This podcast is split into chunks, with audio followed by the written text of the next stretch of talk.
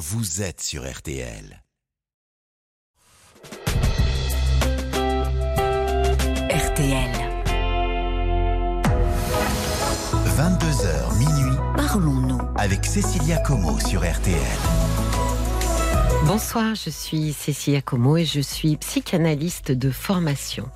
Quel bonheur de vous retrouver sur RTL et de partager vos soirées en direct de 22h à minuit tous les soirs de ce mois de juillet, durant lequel Caroline Dublanche est en vacances. Je la remercie de sa confiance et lui souhaite un bon repos estival. Mais cette émission, c'est aussi vous qui la faites vivre par vos témoignages, vos réactions et votre fidélité. Alors merci à vous de m'accueillir si chaleureusement comme vous le faites chaque été. Alors pour commencer cette soirée, j'avais envie de vous parler de langage et plus précisément de parole. La parole, qui est l'un des moyens les plus puissants que nous avons pour communiquer, nous permet d'échanger des idées, d'exprimer des émotions et de créer des liens sociaux. Et pour commencer, rappelons-nous que la parole nous connecte les uns aux autres en utilisant des mots pour décrire nos pensées, nos émotions et nos besoins. Nous pouvons mieux comprendre les autres et nous faire comprendre d'eux. Cela peut aider à construire des liens sociaux plus forts, plus significatifs, à renforcer la confiance et la compréhension mutuelle et à réduire le stress et l'isolement social. La communication verbale est également un élément important de la culture et de la vie en société.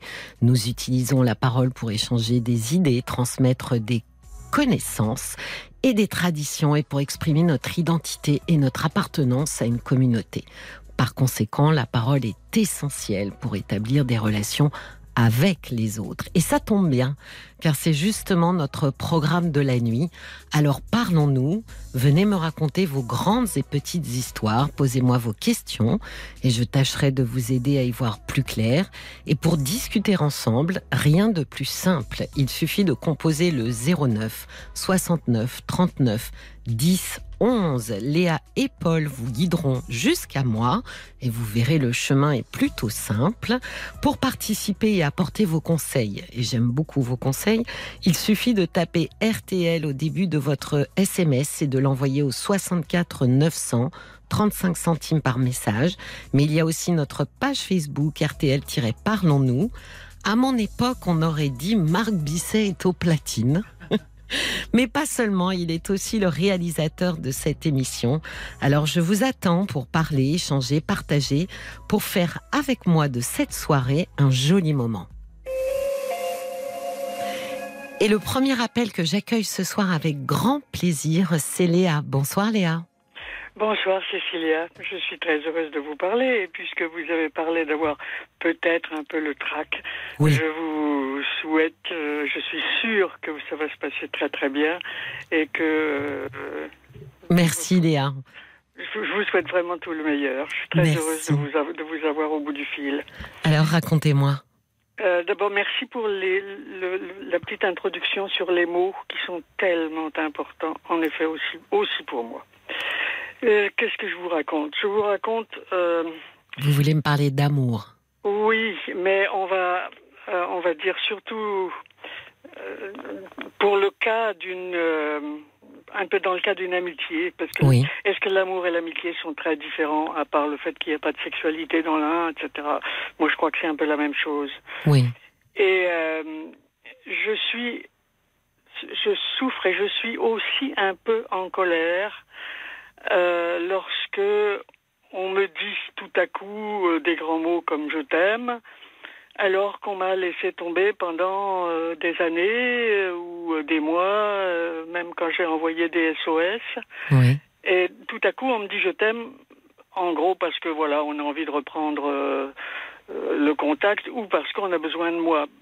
Le fait d'avoir besoin de moi n'est pas un problème. Je veux bien rendre service à des gens, même si je ne euh, les ai pas vus pendant longtemps. Mais je suis très choquée qu'on me dise alors une déclaration d'amour. Ça me Oui, fait mal. oui.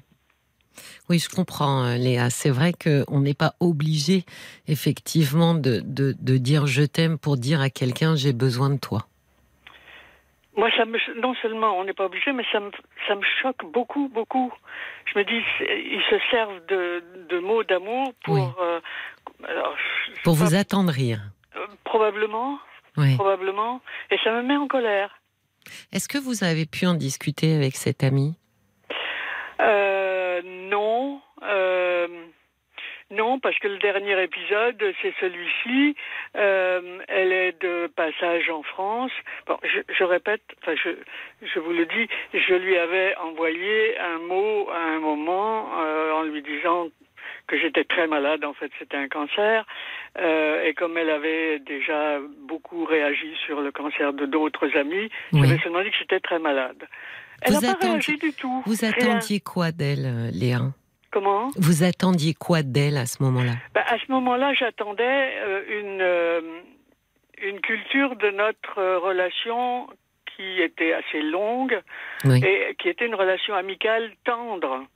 Donc j'attendais une, j'attendais de la constance, j'attendais euh, euh, de la présence. Et pourquoi vous n'avez pas pu en parler, ou par exemple quand elle vous a dit je t'aime pour, euh, pour passer chez vous, euh, justement faire un point avec elle à ce sujet? Eh bien parce que ça s'est passé comme ceci, euh, elle a déposé un mot dans ma boîte à lettres. Ah, et elle est partie. Elle est partie, comme ça elle est partie? Ben, j'ai entendu le claquement d'une portière de voiture. J'ai regardé par la fenêtre, j'ai vu partir la voiture et j'ai trouvé le mot dans ma boîte à lettres. Et sur ce mot, elle avait juste écrit Je t'aime. Oui, elle avait écrit euh, Je suis passée pour te voir, t'embrasser, te dire que je t'aime. Euh, euh, sans sonner Sans sonner à votre porte? Oui, oui, sans sonner. En plus de ça, euh, la porte du garage était grande ouverte, parce que je l'avais laissée ouverte pour faire du, du, du, du courant d'air dans la maison. Oui. Donc, elle voyait ma voiture de l'extérieur. Donc, elle voyait que j'étais là. Et alors, vous lui avez demandé des explications, de lui dire, mais qu'est-ce que, pourquoi le mot, pourquoi Non, elle est, elle est actuellement en voyage, donc non, ça fait trois jours que je que je rumine ça. Alors vous savez, euh, Léa, euh, j'ai quand même une grande théorie sur la rumination. Euh, en général, on rumine euh, ce qu'on n'a pas pu exprimer. C'est vrai. Et tant qu'on ne l'exprime pas euh, à la personne, on rumine en fait, on, imagine tout ce qu'on aimerait lui dire, on se parle un peu à nous-mêmes. La personne est là sans être là. Et, je pense que tant qu'on n'a pas euh, expurgé en fait euh, ce qu'on a euh, à dire, euh, c'est oui, c'est à l'intérieur de nous et, ça macère en fait.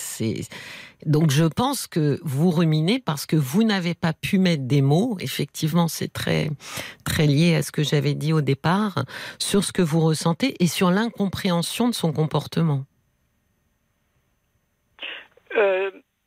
L'incompréhension, oui. Parce que c'est un petit temps, peu incompréhensible quand même de. J'ai un refus de ce, ce, comportement. Je le trouve, euh, je le trouve incompréhensible. Oui, oui. Mais comme vous n'avez pas d'explication, vous restez seul avec vos questions et aucune réponse. Et ça, ça, ça fait, euh, ça participe à la rumination. Alors je lui avais, on a déjà eu parce que là, ça vient après euh, trois ou quatre ans de silence. Euh, mais pourquoi vous vous étiez, euh, comment dire, vous étiez euh, fâché, vous aviez eu un différent C'est-à-dire que euh, elle est dans un pays étranger où j'ai vécu. Oui. Et depuis que je suis rentrée en France, elle venait de temps en temps, mais on était en contact. Et tout à coup, quand je, je lui ai parlé de ma maladie, Là, tout à coup, elle a plus écrit euh, pendant un bout de temps, et elle s'est plus manifestée. Et je, là, je lui ai dit, je lui ai écrit. Oui. Et elle a répondu qu'elle n'avait jamais reçu cette lettre, enfin, où je disais que j'étais malade.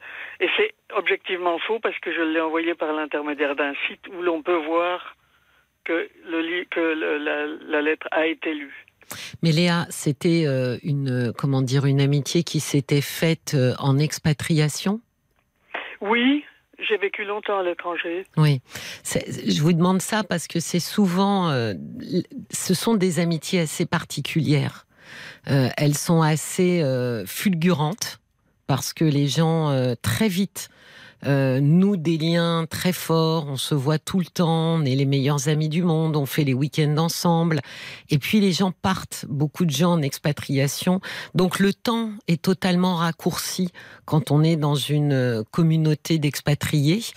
Et ça, comment dire... attendez, c'était pas une communauté d'expatriés. Moi j'étais française et elle, elle était étrangère dans son pays. Ah d'accord, ok. Non mais c'est pour ça que je vous demandais, parce que souvent ces amitiés-là sont très très fortes euh, quand on est sur place, mais effectivement ont tendance un peu à se déliter dès que les personnes s'éloignent. Mais d'ailleurs, pourquoi pas Pourquoi pas euh, Ce qui me choque, c'est ces espèces de retours fulgurants, alors qu'il n'y a pas la culture ou l'entretien. Euh, moi, j'attache beaucoup d'importance euh, à la culture d'un sentiment. Euh, il, faut, il faut le nourrir quand même, ce sentiment, par des, des attentions, et notamment des mots. Alors évidemment, je suis très littéraire en ce sens. Des mots, euh, donc des lettres, puisqu'il s'agissait de l'étranger. Des mails, évidemment, depuis quelque temps. Non, mais là, là où je vous suis, c'est que ça s'entretient une relation. N'importe quelle relation d'ailleurs, c'est un petit peu. Euh, on peut très vite faire une analogie avec euh, euh, le jardinier et, ses fleurs. Ça s'entretient. Si on n'entretient pas, il y a une espèce de hiatus, effectivement, absolument, entre entre l'intensité des émotions et le fait qu'il n'y ait absolument rien qui, en tous les cas, en termes d'actes, qui qui ait nourri cette relation. Et c'est la même chose avec une autre relation. Euh, l'une, la dernière expérience ranime euh, l'expérience précédente. C'est une autre, une autre amie, pareil, qui, qui me laisse sans nouvelles pendant un temps fou, et puis qui m'envoie euh, enfin un mot en me disant mais que deviens-tu Alors que c'est elle. Enfin, j'avais écrit longtemps, mais elle n'a pas répondu. Que deviens-tu Tu es la personne la plus importante de ma vie après mes filles, etc. Et ça me choque et ça me fait mal ça me met en colère. Non, mais une chose est sûre, c'est que euh, nourrir une relation, c'est de l'effort. Et vraisemblablement, c'est un effort que ces personnes ne font pas. Donc, elles considèrent peut-être que euh, une relation euh, se nourrit d'elle-même, ce qui est totalement faux. ce que je ne perçois pas, c'est Qu'est-ce qui vous met en colère, Léa? Parce que vraisemblablement, vous avez des valeurs sur le, le concept d'amitié et de la manière dont ça s'entretient totalement différent. Qu'est-ce qui fait que ça vous met en colère? Que vous ne vous dites pas bon, on on n'a pas les mêmes valeurs, comme disait une pub à un moment donné C'est quelque chose sur quoi je m'interroge justement. C'est pour ça que je me demande si éventuellement ça ne vient pas de plus loin, comme toujours, et éventuellement de la petite enfance. Je me suis demandé ça. Si, votre euh, comment dire colère ou frustration par rapport à, ces gens qui disent je t'aime euh, presque gratuitement comme ça, ne venez pas de plus loin? Oui. Je, vous le propose comme ça. Oui.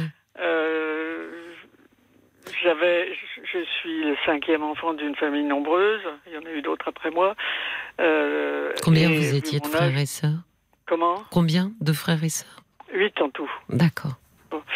Et, euh, ma mère, qui était une personne euh, très, très dure, très difficile, très exigeante, probablement très malheureuse aussi, euh, probablement très frustrée, probablement tout ça, il y a longtemps, hein, était vraiment très très très très très dur avec nous, euh, y compris euh, physiquement. Enfin, euh, je veux dire, taper avec le manche de la balayette, c'était ce qu'il y avait de plus doux.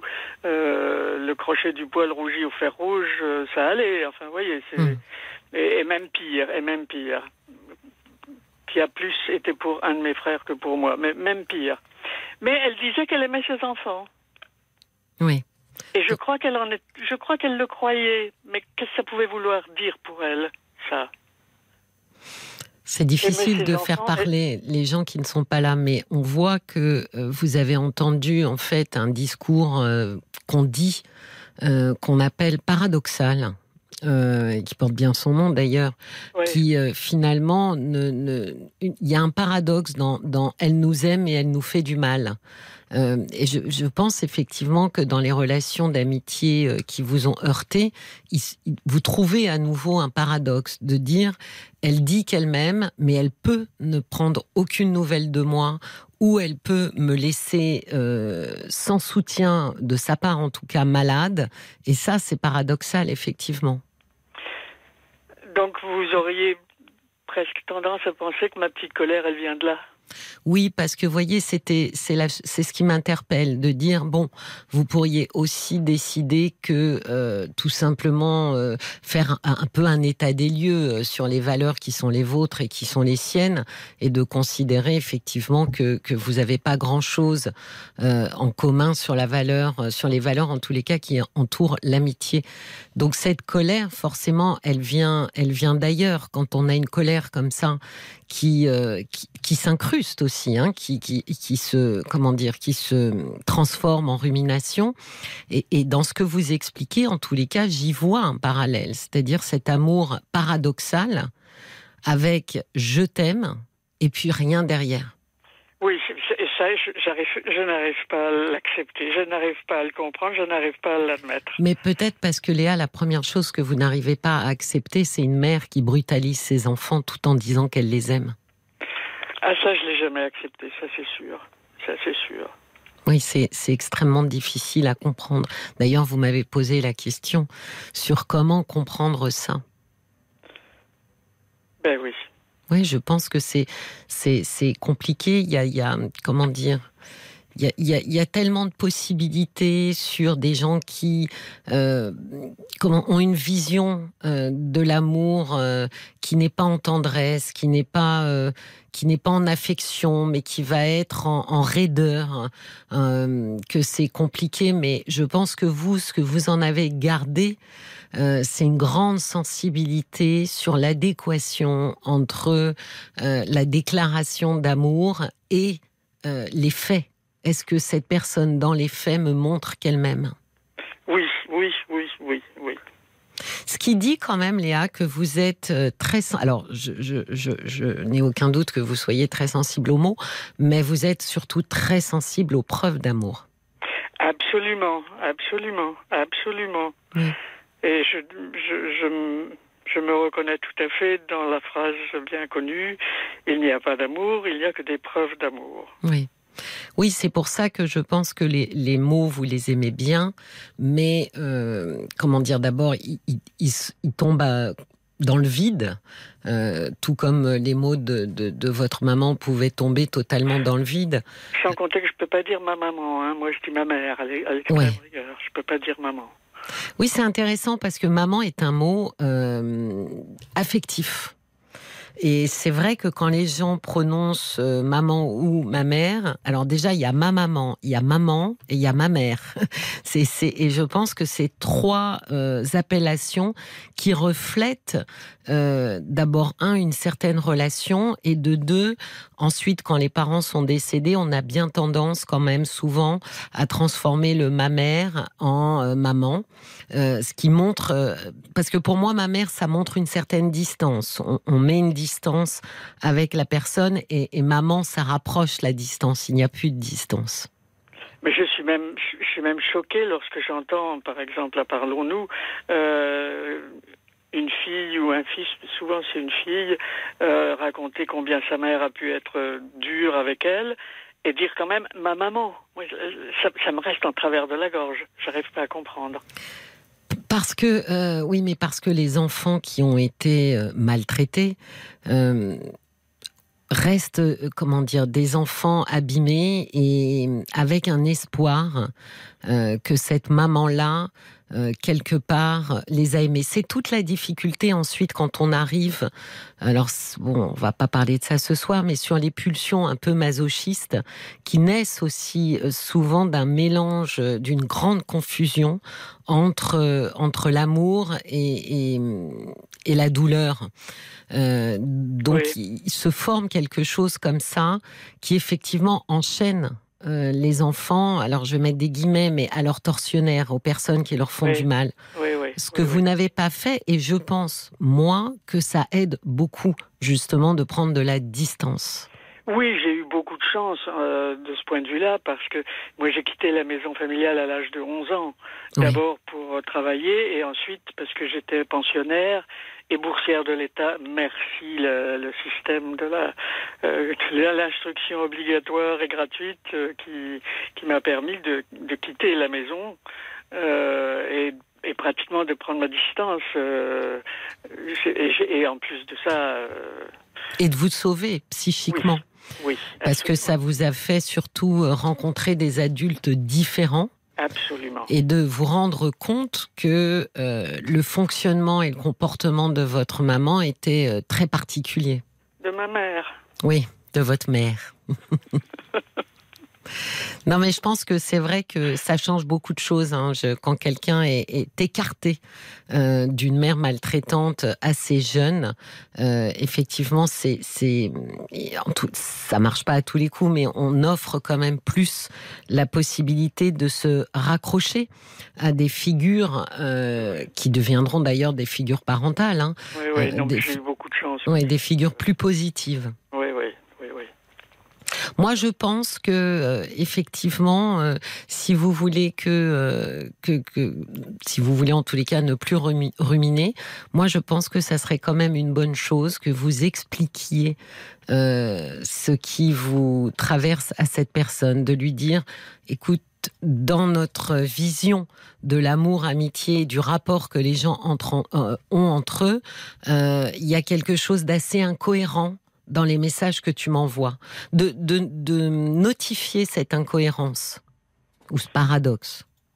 Alors, je l'ai fait à l'égard d'une autre amie et elle l'a très mal pris. Oui. Mais est-ce que vous, ça vous a fait du bien? Non, parce que j'ai du chagrin. J'ai du chagrin de l'avoir, euh, d'avoir la preuve que euh, ce n'est pas une amie. Non, ça, non, non, je souffre. Ça, c'est malheureusement les grandes, euh, les, grandes tristesses d'une vie. C'est, euh, ce sont souvent dans les relations, Léa, que ce soit les relations amoureuses ou amicales. J'en suis convaincue. C'est souvent là que ça, ça, pêche et que ça fait très mal, et surtout, et surtout que ça prend par surprise. Euh, moi, je, je suis quand même assez partisane de penser qu'il n'y a pas d'amour inconditionnel que l'amour est soumis à des conditions, mais le vôtre comme le leur, hein, le vôtre aussi, et vous voyez bien qu'elles ne remplissent pas vos conditions. Absolument, justement, je suis d'accord avec ça. Euh, moi, je trouve qu'il faut avoir, j'en arrive à me dire, il faut avoir des raisons d'aimer. Oui. Oui, mais vous souffrez. Avez-vous des raisons de souffrir que cet ami n'ait pas partagé les mêmes valeurs que vous? Ben, Je ne sais pas si j'ai raison. Euh, ça me fait mal, c'est vrai. Non, mais là, c'est même pas une question de rationalité, Léa. Vous pouvez considérer que quand vous exposez quelque chose à une amie et qu'elle le prend aussi mal au point de ne plus vous parler, je ne suis pas sûre euh, que l'amitié euh, que vous aviez euh, ait été suffisamment, mais oui, vraisemblablement pas suffisamment solide parce qu'on pourrait au moins en discuter avec quelqu'un pour exposer son point de vue, surtout quand vous exposez une blessure ou une douleur. Oui, oui, je suis d'accord avec ça, tout à fait, tout à fait. Bon, moi, je, pense quand même que justement, euh, il faut qu'on défende nos valeurs. Euh, bien sûr, je suis d'accord avec vous. Parfois, ça fait beaucoup de ménage dans nos relations. Euh, mais au moins, les relations qui restent, on est sur euh, des valeurs partagées. J'aime beaucoup ça, ce que vous dites là. Ça, me fait du bien. En effet, euh, je crois qu'il faut s'aimer pour, pour des raisons, avec des raisons, mais ces raisons, c'est des valeurs. J'aime bien le mot. Oui, je pense. Je, oui, je pense qu'on a le droit de ne pas vouloir le rationaliser, de se dire j'ai des valeurs, je porte des valeurs sur des relations, et c'est important pour moi, et j'attends que ce soit important pour les autres. Oui. J'ai Paul qui a des petits messages pour vous, Léa. Ah. Oui. Vous parliez de partage. Eh ben, les auditeurs aussi sont partagés. Euh, mais c'est pas le même partage pour le coup. Il y a Anne-Marie euh, qui vous comprend? Léa, moi aussi, comme vous, je suis cinquième d'une famille de huit enfants. Je vis très mal lorsque quelqu'un me dit je t'aime, je pense à toi, mais que finalement, me donne pas vraiment de nouvelles. Bon, moi, la différence, c'est que j'aimais ma maman, elle m'aimait beaucoup. Euh, elle dit ces personnes ne montrent pas euh, qu'elles m'aiment. Je suis, je suis comme vous, moi. Les mots, c'est bien, mais finalement, il me faut la preuve. Et puis, il y a le camp, comme Bob White qui dit, bah, parfois les personnes qui nous sont proches, ils expriment leurs sentiments d'une manière différente, réellement, à l'écrit. Vos amis qui disent qu'ils vous aiment sont peut-être sincères. Le tout, c'est de savoir comment vous, vous le recevez. Finalement, il y a peut-être une autre façon de vivre l'amitié, c'est ça, qui n'est pas la même que vous. Oui, mais c'est là, vrai ça, c'est-à-dire je ne doute pas du fait que euh, je ne doute pas du fait qu'il soit sincère, mais j'ai est-ce que j'ai le de ne pas l'accepter oui, mais c'est ça, Léa. Je pense qu'à un moment donné, on a des attentes. Euh, que ce soit en amour, en amitié. Et je pense qu'il faut être au clair avec les attentes. Alors, il faut pas en avoir 50 000, mais on peut en avoir 2, 3, 4 et qui font partie de, bah, par exemple, quand je suis malade, euh, j'ai euh, bah, envie que mes amis euh, s'enquièrent de, de mon état. Trois ans sans nouvelles pour ensuite me déclarer sa flamme.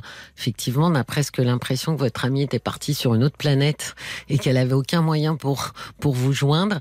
Euh, donc je pense que nos attentes, euh, quand elles sont euh, quand elles sont limitées, sont, de toute façon, même si on voulait faire sans des attentes, on ne pourrait pas parce qu'on en a toujours.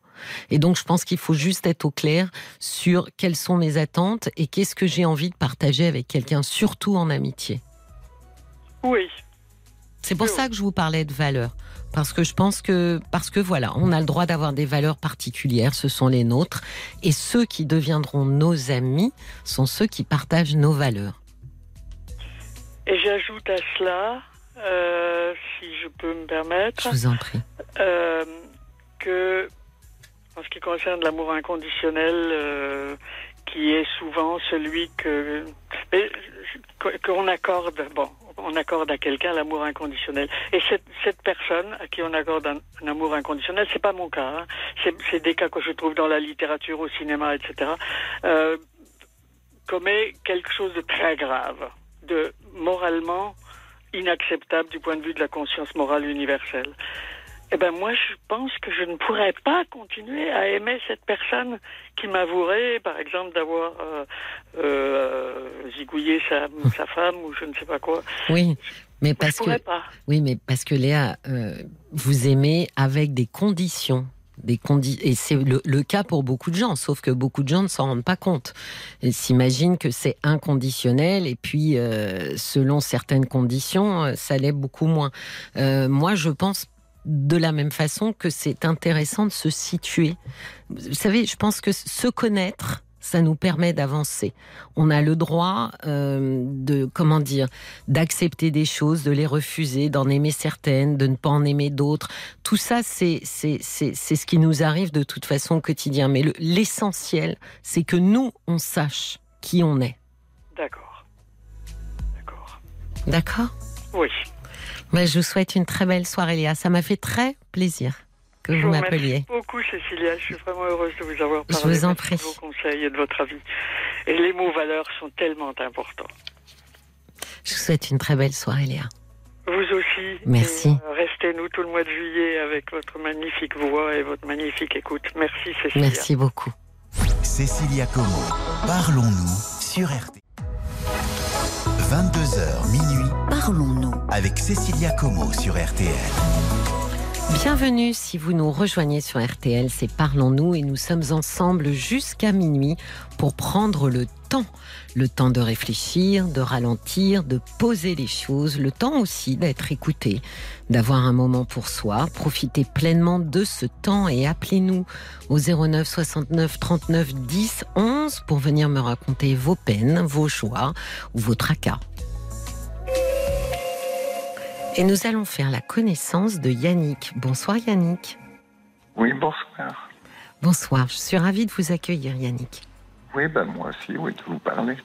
Racontez-moi, qu'est-ce que vous vouliez partager avec nous?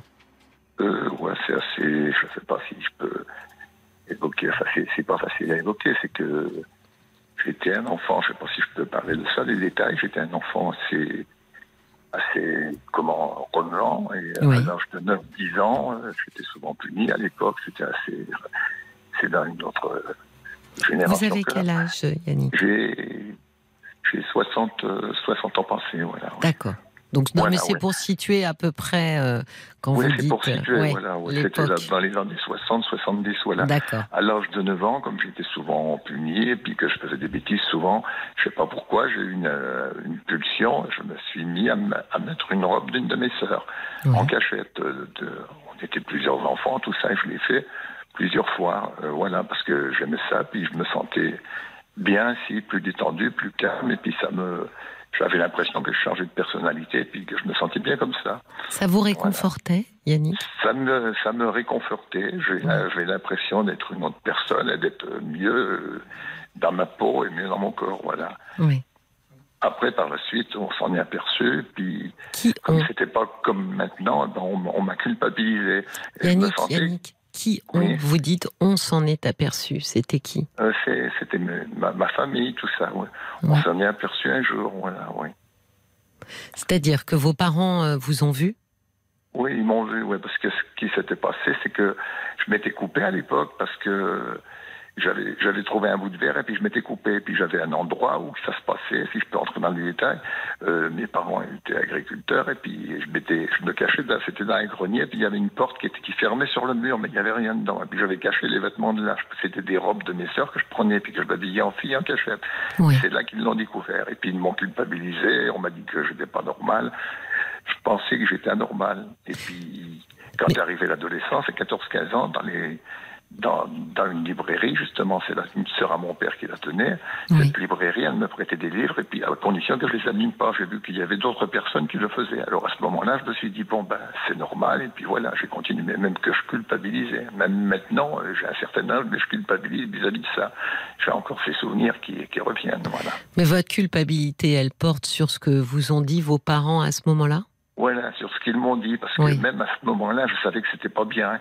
Et je vais vous C'est eux expliquer. qui vous ont dit que c'était pas bien, sinon vous n'auriez qui pas. dit. Oui, et bien sûr. justement, mon père, euh, il faisait du, un certain sport, et puis il avait un copain, et puis ma mère me l'a dit justement, ça existait déjà. Elle a dit, tu vas pas faire comme euh, le frère à ce, à ce monsieur, je dis pas son nom, a dit, il s'habille avec des, il mettait des, des, des- des combinaisons à l'époque sous ses vêtements, voilà. oui. Et puis on le surnommait, Bé- Bé- on le surnommait Bérose, vous voyez, donc c'est pas récent, voilà, c'était dans les années 50, ça, voilà, oui. Alors malgré tout, on essayait tout le temps de m'en dissuader, de m'en dissuader, mais même maintenant, vous voyez, j'ai j'ai une vie d'homme, j'ai un fils, Oui. mais même maintenant, ça me calme, puis ça me détend, puis j'aime ça parce que c'est doux sur la peau, et puis je me sens mieux comme ça. Oui, mais vous savez, ce, ce genre de culpabilité, Yannick, c'est extrêmement euh, accroché en fait à la Voilà, honte ouais. que on a eue et que nos parents, évidemment, nous ont fait ressentir, parce que ça ne vient Voilà. que de là. hein. Si vous n'aviez pas été vu, ou s'ils vous avaient vu et n'avaient absolument rien dit, ou avaient déculpabilisé, euh, vous n'auriez pas cette immense culpabilité avec vous. Finalement, vous avez emporté durant toutes ces années ce qu'ils avaient dit de vous. Oui, voilà, oui, parce que je pense qu'il s'est provoqué un traumatisme ou un choc, quelque chose, c'est ça qui m'a fait faire cette décision. Et je peux vous expliquer que ma mère est décédée dans les années, elle a eu un cancer il n'y a pas longtemps, Oui. et j'étais en pré-retraite chômage à cette époque-là. Et puis là, j'ai recommencé parce que j'avais du temps de libre, j'étais en pré-retraite chômage, après j'ai eu ma retraite. Et puis je vais vous expliquer une chose, je ne sais pas si je peux vous le dire, j'étais attiré par le maquillage, même depuis le jeune âge, de mon Oui. plus jeune âge. Et puis aussi, je mélange peut-être les choses, mais j'aime pas les poils. À l'âge de 14-15 ans, je me suis toujours rasé, j'aime pas les poils sur moi. Je suis entré dans, c'était dans un centre Leclerc, il y avait une heure pour soi, la dame, je suis allé dans le, dans le truc parce que j'étais maquillé, euh, euh, J'aime me maquiller. Elle dit, la dame, vous voulez des produits, tout ça? J'ai dit non, euh, j'aime bien me maquiller, je vais expliquer. Alors elle m'a fait un maquillage gratuit. Oui. Et puis après, par la suite, elle m'a vendu plein de produits, Yves Rocher, tout ça, il y en avait pour pas mal de choses. Et puis comme j'étais en pré-retraite chômage, j'ai acheté des robes, des machins, des choses. Et je suis même allé, j'étais jamais sorti en femme, j'étais caché. J'ai dit, tant pis, je vais le faire. euh, je suis allé dans un Buffalo Grill. Il en faut Et du puis, courage, hein, un Yannick. Buffalo Grill un soir, je dis, tant pis, je prends mon courage demain. J'étais habillé, maquillé, tout ça, j'avais des talons, j'aime bien. Tout Et seul. puis, tout seul, oui. Et la serveuse, par, par exemple, j'avais peur, et je dis, vous acceptez que je mange là? Oui, qu'elle m'a dit. On a parlé une heure avant, pendant une heure avant, parce qu'elle était très gentille, elle était plus jeune que moi, s'appelait Gina. Elle m'a dit qu'elle avait des origines, euh, des origines comment gitanes, et puis on a discuté une heure. Puis elle a dit qu'elle m'acceptait, puis tout. Et puis j'étais, j'étais bien, j'étais bien reçu. J'y suis allé quatre, cinq fois. Et la dernière fois, j'y suis allé, c'était un dimanche soir. Il était 10 heures. Il était vers 10 heures. Elle a dit oui, tu peux venir manger. On avait sympathisé. Elle m'aimait bien. Et, et puis elle disait que j'avais de la classe parce que je suis quand même euh, grand. Je, je fais 1m80, mais j'avais des affaires. euh, J'étais chic. Et puis j'ai bu le café avec eux. Et ça fermait à 10h30 jusqu'à 11h. Elle dit t'es bien avec nous, tu te sens bien, tout ça? Je dis ben oui. Elle avait compris que je me sentais bien en femme. Voilà. Elle dit tu te sens Ben bien, oui. tu te sens oui. Euh, elle avait compris ça. Voilà, oui. Mais mis à part euh, vos parents, je vois que finalement euh, vous avez reçu euh, plutôt euh, un accueil, euh, comment dire, euh, bienveillant des, des gens que vous avez rencontrés, euh, de cette Après, femme qui suite. vous a maquillé, de, bah, de Gina aussi. Voilà la dame. Oui. Enfin, elle en a profité. Elle m'a vendu des choses. Voilà. Puis après, elle m'avait, j'avais dit que j'avais des cernes sous les yeux. Elle en a profité un petit peu. Mais les gens, ils ont profité. Mais cette gitane, justement, elle m'a dit qu'elle me sentait fragile, tout ça. Elle était perspicace aussi parce que elle m'a dit, on va profiter de vous ou on profite de vous. Je dis, bah oui, parce que je suis trop, je me laisse trop, voilà. Aller dans mon, je suis dans, dans mon, c'est un, c'est un genre de fantasme, je pense, des Oui. pulsions, voilà. Et c'est pour euh, paraître bien et voilà, voilà. Oui, mais Yannick, le, Aussi. ce ce qui vous fragilise et qui fait que certaines personnes peuvent effectivement euh, abuser de la situation, c'est parce que vous vous sentez très coupable. Oui, je pense que c'est ça aussi, oui.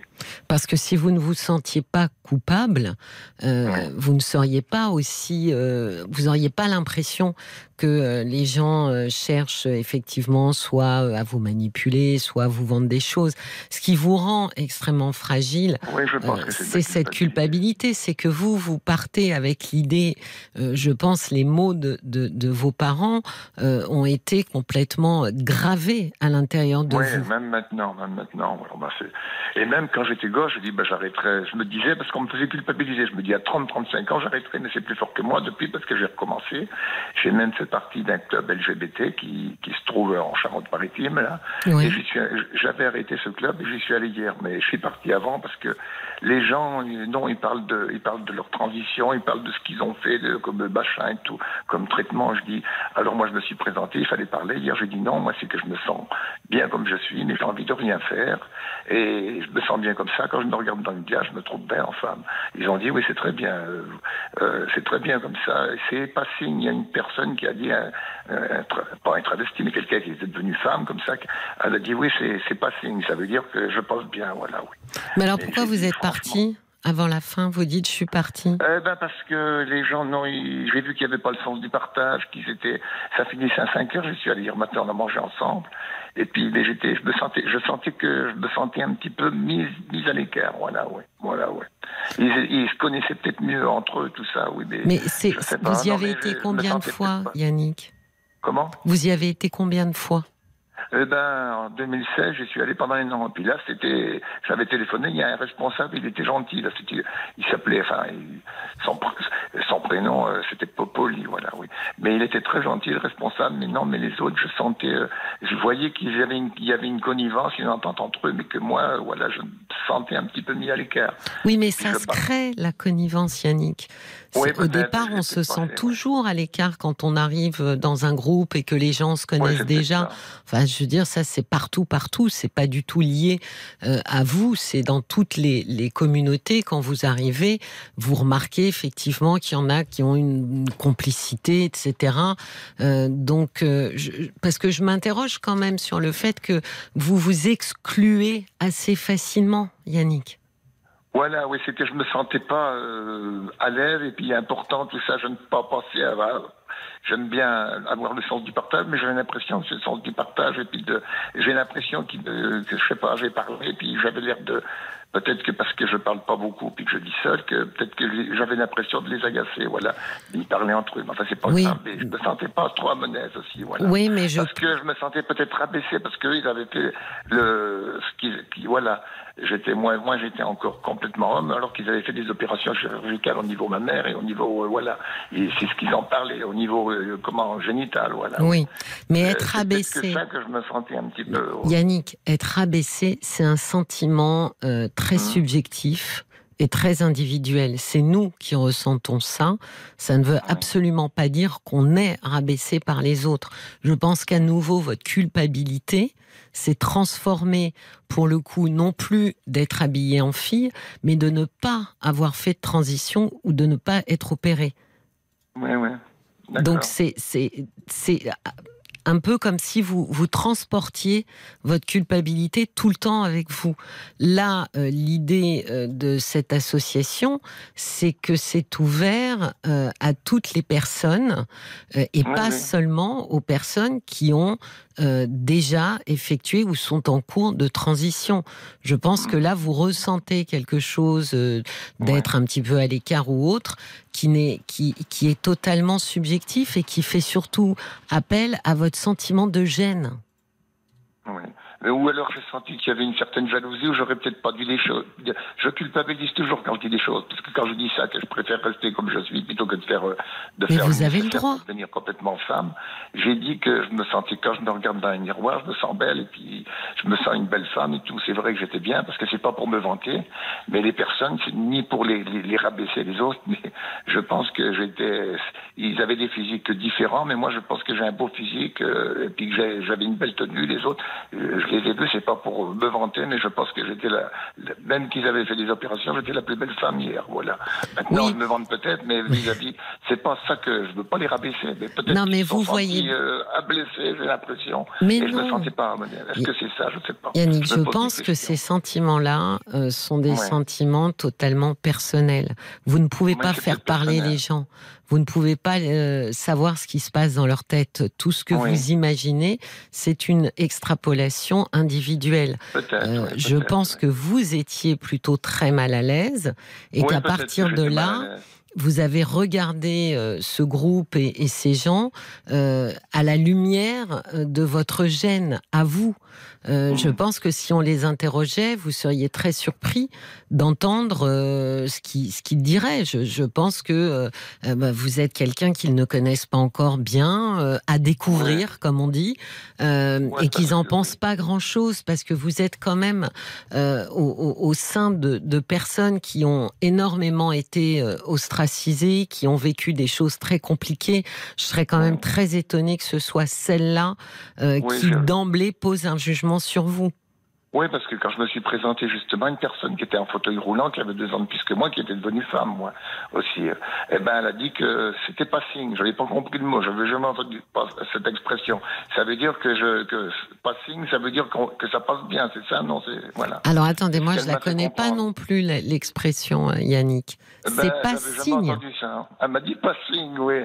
Ça veut dire que, que ça passe bien avec moi. Que, Bon, bah voilà. alors vous voyez que ça contredit voilà, oui, oui, l'impression que vous avez eue. Mais le responsable, je l'avais eu parce que je me suis réinscrit. J'étais encore toujours à ce club, ça s'appelle Adios. Et puis il s'appelle Po- Poli, c'est quelqu'un qui, qui, qui est du coin. Et puis il m'a dit, ça va, tu t'es senti, tu te sentais bien. Mais Alors, qu'est-ce que vous lui avez en dit partant, Je dis, ben oui, tu peux revenir ou tu peux m'appeler quand tu veux. Il m'a dit, voilà, mais tu peux revenir. euh. Alors je sais pas, j'hésitais, je sais pas ce que vous en pensiez, mais Ben, moi, je- j'en pense qu'il faut y aller, mais vous avez vu Oui, que vous-même, vous n'êtes pas sincère. Il vous demande Oui. comment tu t'es senti et vous lui mentez. Vous lui dites euh, oui, oui, très bien, alors que c'est pas vrai. C'est que je n'ai pas voulu parce que je suis un petit peu impulsif. Je lui ai menti parce que je voulais pas le décevoir. Mais- Moi, je suis comme ça, je suis trop. je- Oui, mais Yannick, il a gens, besoin de votre retour et d'un vrai retour, un retour Oui, sincère, justement pour pouvoir euh, Oui. vous soutenir, vous épauler. Donc lui dire, je me suis senti un petit peu gênée parce que ici il y a beaucoup de gens qui ont fait une transition et pas moi ou autre, Oui. ça lui permet à lui ensuite de vous rassurer. Si vous vous pensez, euh, si vous sortez de là et que vous vous sentez mal à l'aise tout en disant que vous, tout s'est très bien passé, euh, vous pouvez pas non plus créer des liens. Vous savez, les liens, Yannick, dans tous les cas de figure, ça demande de la sincérité. Oui, c'est vrai, ouais, c'est vrai, ouais. Et là, ils sont là pour vous accueillir. Ils sont pas là pour entendre dire qu'ils sont merveilleux, que tout est fantastique, que c'est le meilleur endroit du monde. Ils sont là pour essayer justement que vous vous sentiez bien. Oui, mais ce qui, ce qui m'a vexé aussi, c'est pour ça après que j'ai pas voulu, j'ai dit que, que j'avais des choses à faire chez moi, c'est qu'ils s'échangeaient leur numéro de téléphone ou leur Facebook ou leur ci et leur là. C'est ça que j'ai dit. Puis moi, on m'a rien proposé. Alors c'est ça que j'ai trouvé. C'est là que ça m'a fait un petit peu de mal. Voilà, mais j'ai pas osé le dire. Voilà. Oui, mais Yannick, euh, c'est en y allant de manière régulière que vous allez nouer des liens avec ces gens. Voilà, c'est peut-être ça. Ouais. Et puis quand je suis arrivé, ce qui m'a choqué aussi, parce que je suis arrivé plus tard, parce que j'étais un peu loin, et puis le temps de me préparer et tout, euh, c'était à 9h30, je suis arrivé à 10h30. Alors j'ai commencé à parler, il a parlé, celui qui s'appelle Poli est présenté, et puis il y a une personne qui était, c'était, on était une quinzaine autour de la table, et puis chacun parlait à son tour. Alors il y en a un qui a dit, ça m'a, ça m'a vexé un petit peu, et il a dit oui, mais là ça fait pas avancer les choses, on, on perd du temps. Il a dit, on, on, peut continuer, il a dit, alors ça m'a, ça m'a choqué aussi. C'est pas méchant, mais, mais ça, voilà. Quand vous mais aviez pris la parole Je suis susceptible. C'est quand vous aviez pris la parole que qu'il a dit non, ça? Non, quand je suis arrivé, qu'il a présenté le responsable poli.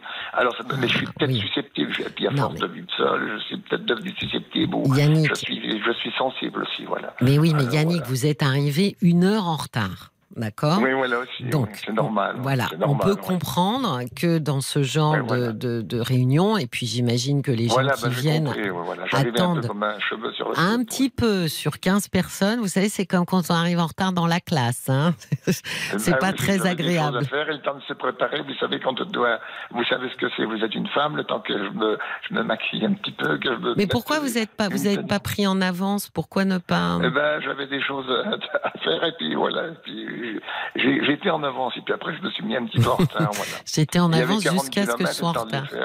Non, mais- presque, trois, euh, presque une heure en retard. 40 Bah oui, non, mais c'est pour ça qu'il a dû faire la, la, la réflexion. Vous savez que Non, mais on m'a pas fait de. Oui, peut-être. Non, mais fait- Oui, c'est vrai. il oui. l'a fait comme ça pour expliquer que la réunion, bon, elle se tient, j'imagine, de telle heure à telle heure. Ils n'ont pas la salle toute la nuit. après moi. Le- la dame en fauteuil roulant est arrivée après moi avec une autre, euh, euh, avec euh, une, euh, une jeune aussi, voilà. Ouais. Je Voilà, comprends. enfin, c'est pas, c'est pas grave, on fait ce qu'on peut. On a peut-être, oui, c'est peut-être possible aussi, mais si vous vous exprimez, ça va aider. Si vous aviez dit à ce monsieur, bah écoutez, c'est vexant ce que vous me dites, euh, bah, ça permet aussi de, de faire comprendre que vous êtes euh, là, que vous êtes euh, fragile, que vous êtes sensible. C'est Mm. aussi une bonne chose de pouvoir exprimer ses émotions. Oui, c'est vrai, ouais. Et, et, c'est pas euh, injurieux et c'est pas euh, comment dire euh, voilà ça, ça, ça, ça met pas la mauvaise ambiance comme on dit. Juste de dire bah, c'est un petit peu euh, c'est un petit peu blessant ce que vous dites ou c'est un petit peu vexant pour moi Oui, et puis c'est peut-être le fait que j'ai vécu beaucoup d'années seul, il y, a, il y a très longtemps que je vis seul. C'est peut-être ça aussi, du mal à m'acclimater. C'est ce que je lui ai dit à celui qui était responsable en arrivant, et même au téléphone avant. Je dis j'ai un petit peu peur, parce qu'après, euh, moi je suis gentil comme ça. Après, j'ai peur de, de m'emporter comme je parle Mais pas mais- grand monde. Après, quand je suis en société, voilà, ça m'étouffe un petit peu. J'ai tendance à dire des choses, euh, trop, à trop parler, voilà. oui mais ça se sent hein. Je connais des personnes comme ça. Mais Yannick, ça se sent que vous avez du mal à vous acclimater parce qu'en fait, on a l'impression euh, que vous arrivez en territoire hostile. Vous savez, euh, comme si euh, un, un petit agneau arrivait au milieu de la savane. Je pense que vous regardez les gens de manière beaucoup plus malveillante qu'ils ne sont. Je ne pense pas que, en plus, vous avez choisi vraiment une association où vous êtes accueillis comme vous êtes, Yannick. Euh, Ouais, ouais, ouais, donc, euh, il n'y a, y a pas de raison que, euh, parce que euh, vous, euh, Yannick, vous venez habillé en femme et préparé, pomponné, ce, soit, ce soit quelque chose de gênant. Je pense que c'est, vous êtes considéré dans votre intégralité à ce moment-là, mais je pense qu'effectivement, n'ayant pas beaucoup fréquenté les gens, vous avez maintenant un peu de mal à vous acclimater. Oui, puis mon tempérament, c'est depuis l'enfance, je suis assez solitaire. C'est peut-être ça que j'ai fait ces choses-là. euh, En solitaire étant gauche, je suis assez solitaire, indépendant, voilà. J'aime pas trop les contraintes aussi, voilà. euh, Et voilà. Ah bah j'ai vu, vous étiez en retard d'une heure. Oui. Non mais Je oui.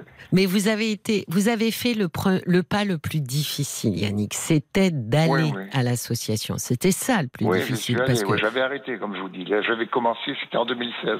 Et j'étais même, à l'époque, on avait été, j'étais allé à la Gay Pride, j'y suis jamais allé.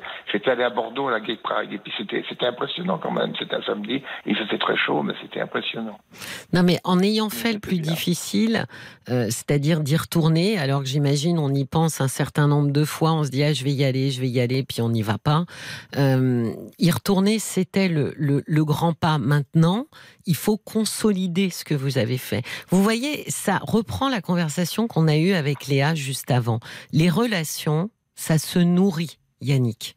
Si Oui. vous ne nourrissez pas vos relations en y retournant euh, tout le temps, en souriant, en demandant tiens et toi comment tu t'appelles? J'ai pas bien entendu ou j'ai pas retenu ton nom, excuse-moi, etc.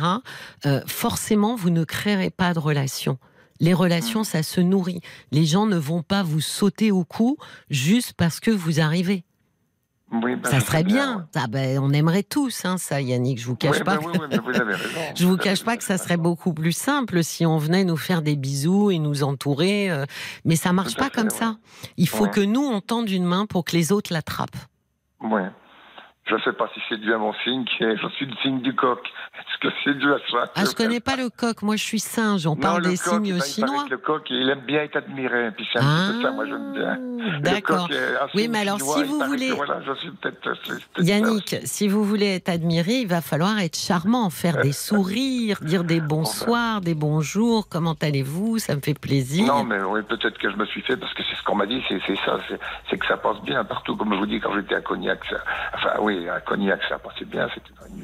On va, on va écouter euh, les petits messages que nous ont laissés euh, les auditeurs et les auditrices pour vous, Yannick. Juste avant les infos, rapidement, c'est Brigitte qui dit Vous dites beaucoup, j'ai l'impression.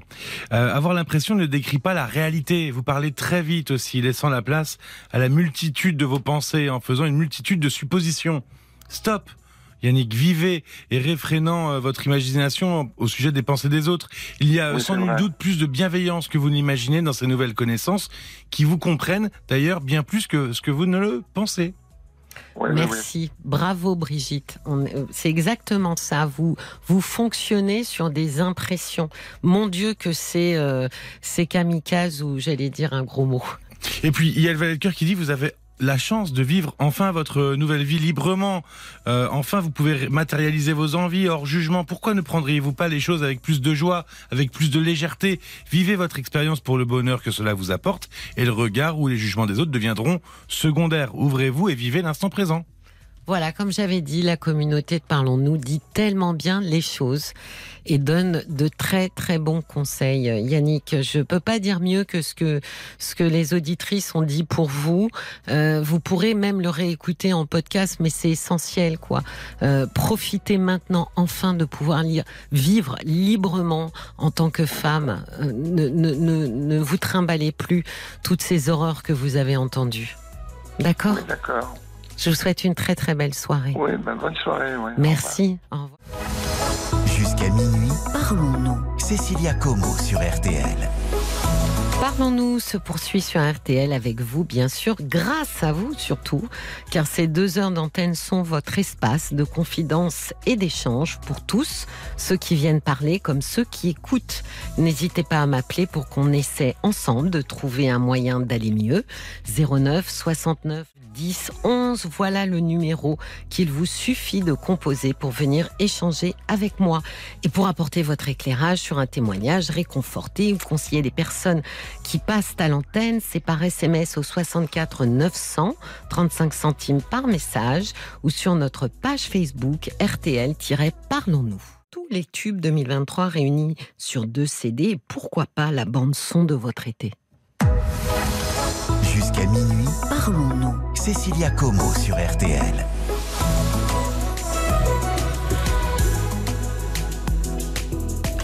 Et je suis ravie d'accueillir Aude. Bonsoir Aude. Bonsoir Cécilia. Bon, bienvenue dans Parlons-nous. Bonsoir. Vous n'avez pas le trac, dites-moi. Non, ça va. Bon. Non, parce qu'il faut pas avoir le trac, parce que moi, je suis pas. C'est mon premier soir, alors euh, c'est mieux si on n'a pas le trac, vous voyez. Je suis Bah, pas. on, Je suis peut-être pas, voilà, je suis peut-être pas au top top pour rassurer ce Non, non. soir. Ça ira mieux demain. bon, alors racontez-moi, Aude. Alors en fait, euh, lundi dernier, euh, donc euh, je prends euh, mon travail et à la pause de 8 heures, je me fais agresser 8 heures du matin. 8 heures du matin. D'accord. Et à la pause, à la première pause, à 8 heures, avant de commencer le travail, euh, je me fais agresser verbalement par ma collègue par une collègue avec qui je m'entendais bien, euh, en présence d'autres collègues. Donc, euh, ça, il y a eu un gros blanc, et puis on a repris une conversation anodine avec un autre collègue. Et puis, bon, comme j'étais un peu déstabilisée, je suis euh, repartie travailler. Et euh, en fait, euh, donc la journée s'est passée où j'étais quand même assez mal. Oui. La collègue avec qui je partage mon bureau bah, l'a, l'a senti. Vous lui avez pas à- raconté?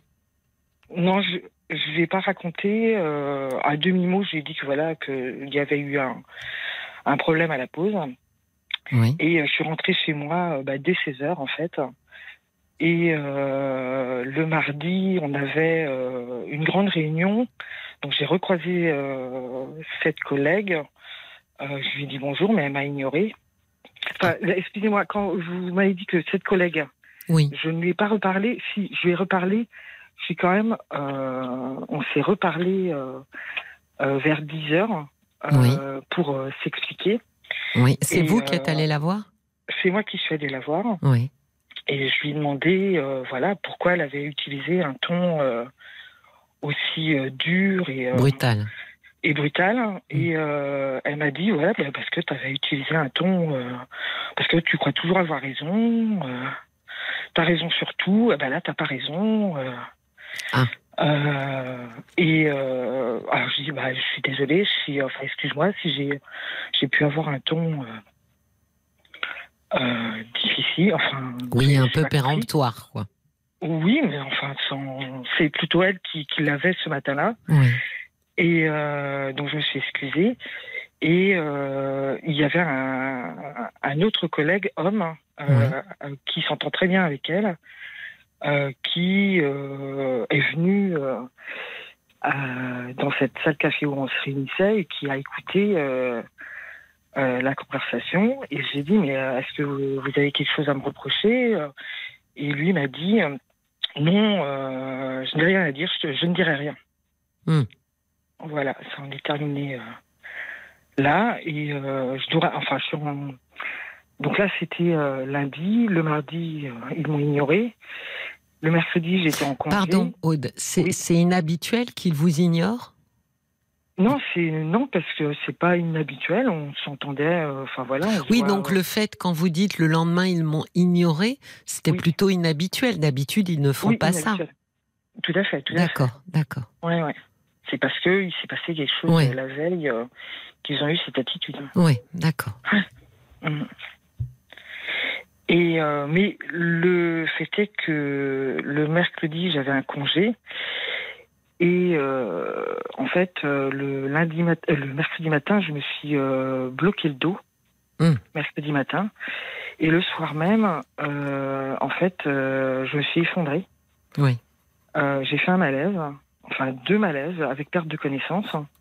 Heureusement mon conjoint était là m'a relevé euh, comme là, là c'était quand même inhabituel, les pompiers sont arrivés. Oui. Et la première question qu'ils m'ont posée, c'était est-ce que vous avez une contrariété Hmm. Et donc là, moi, j'avais pas fait le lien. Et euh, bah, je leur ai dit que lundi, effectivement, euh, j'avais une euh, grosse contrariété, euh, que j'avais été, euh, enfin, j'avais ressenti ça comme une agression euh, verbale. Oui. Et euh, voilà. Et euh, le lendemain, donc jeudi dernier, je suis allée voir mon médecin euh, qui euh, m'a prescrit un arrêt de travail euh, qui se termine euh, demain soir. Donc vous reprenez Donc je mercredi. reprends mercredi. Oui. Et voilà, c'est ce que je voulais voir avec vous. Quelle attitude avoir avec. Alors, sachant que la femme qui a eu des propos assez durs envers moi a pris sa retraite vendredi dernier. Ah, ne d'accord. fait plus partie du service. Oui. Voilà, c'est la dernière fois que j'ai revu. On s'entendait bien. Enfin, Bah, il me semblait. Jusqu'à, oui, jusqu'à ce qu'elle Jusqu'à vous parle euh, aussi sèchement. Voilà. Et euh, par contre, l'homme euh, qui reste, lui, Oui. Euh, c'est pas la première fois qu'il qu'il a des propos assez déplacés, voire difficiles envers moi. D'accord. Parce que là, Aude, quand vous racontez euh, l'histoire, finalement, lui, à ce moment-là, il n'a pas dit grand-chose. D'ailleurs, il a même dit, euh, ce qui est assez méprisant, je ne dirai rien. Donc, Ouais. euh, oui. Donc là, il il a pas, il a pas proféré euh, de, de- Ouais. de choses malveillantes à votre égard. Alors, alors j'ai peut-être un peu zappé. Lundi matin, quand euh, la, la femme euh, m'a vertement, voilà, Oui. franchement répond agressé, euh, lui a ajouté justement, je n'ai rien à ajouter. D'accord. Donc, ce Bon. qui voulait dire, je suis totalement d'accord avec ce qu'elle dit. Voilà. Oui. Voilà. Donc, euh, et euh, mais les précédents, par exemple, euh, c'était euh, des, euh, des propos sur euh, ma belle-mère, des propos Ah bon? sur mon conjoint, des doigts d'honneur. Ah oui, quand même. Oui, ouais, oui. Ah oui. quand il n'était pas content, voilà. Ah oui. est- réflexions que je faisais ou de, enfin de ce que j'exprimais, il adresse un doigt d'honneur plaisantin, voilà, sur le. C'est l'humour. Il est qui par rapport à vous en termes de, Alors- de hiérarchie ou de, de collègues? C'est-à-dire, c'est quelqu'un avec qui vous êtes obligé de travailler? Ça se passe comment? Euh, on fonctionne en bureau de deux collègues, mais on est un groupe de 30 personnes et c'est mon collègue. On a, il a- c'est pas mon supérieur, D'accord. c'est un collègue de même niveau. On a les mêmes tâches, on, Vous êtes appelés à compte. coopérer ensemble? Pas vraiment, parce qu'on a un travail vraiment euh, individuel et puis on, on rapporte notre travail à notre supérieur hiérarchique.